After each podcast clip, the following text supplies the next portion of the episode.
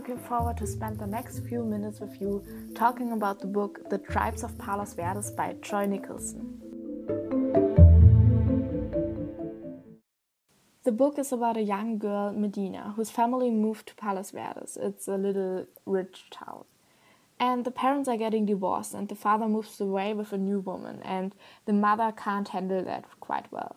So, Medina has a twin brother called Jim, and that's the one I will focus on today.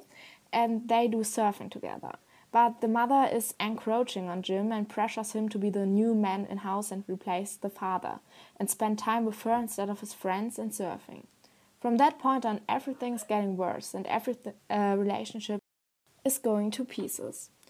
So, the thesis I'm focusing on today is Joy Nicholson, the author, shows the change in the relation of Jim to the mother by his reaction to her eating disorder.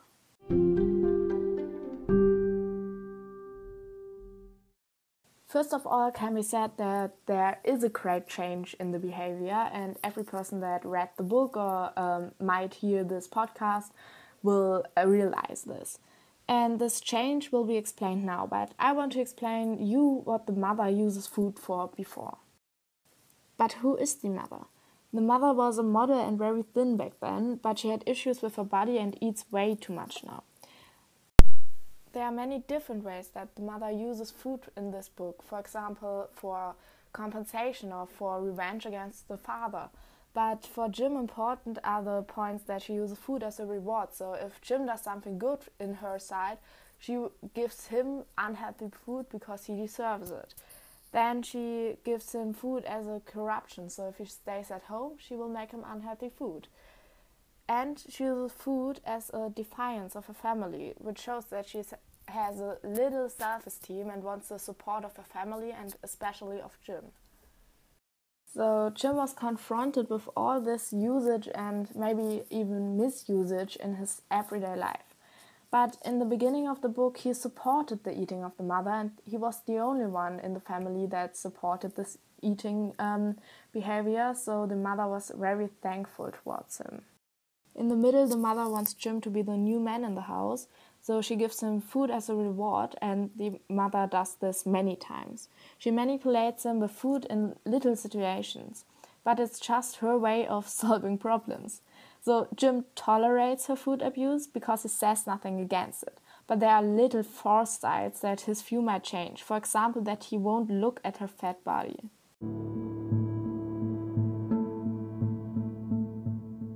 The change slightly begins when he doesn't go surfing anymore because his friends made jokes about the weight of his mum and there he don't want others to laugh at her and make him embarrassed. So um, there's not the full support for uh, the mother anymore.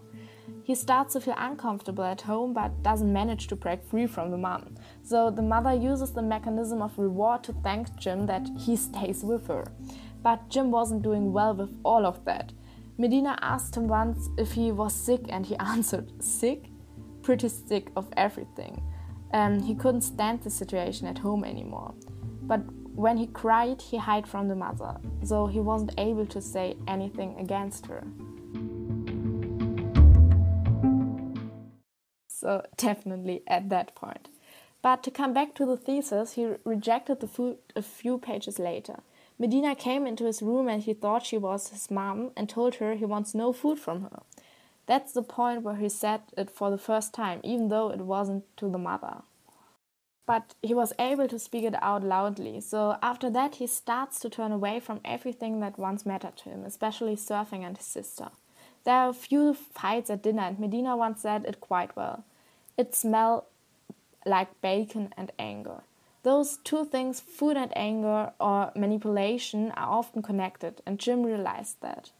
Jim starts to speak against the mother extremely and doesn't want to do anything with her, so all the mechanisms of the mother according food don't work anymore.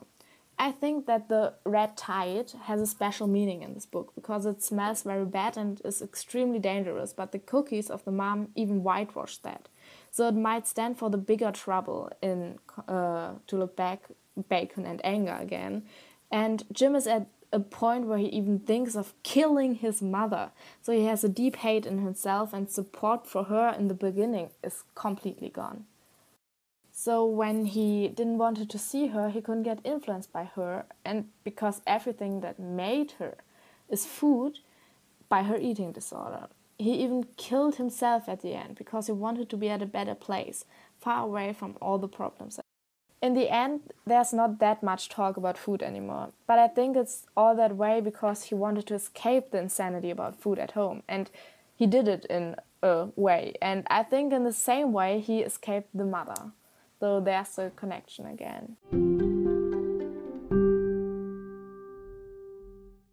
We come to a conclusion again, Jim changed his behavior from very loving, which could be connected with the fact that he supported um, the eating disorder of the mother, about slightly turning away from her by thinking her body is disgusting and not taking every food from her, to extremely turned away from everything, not wanting to have anything to do with the mother.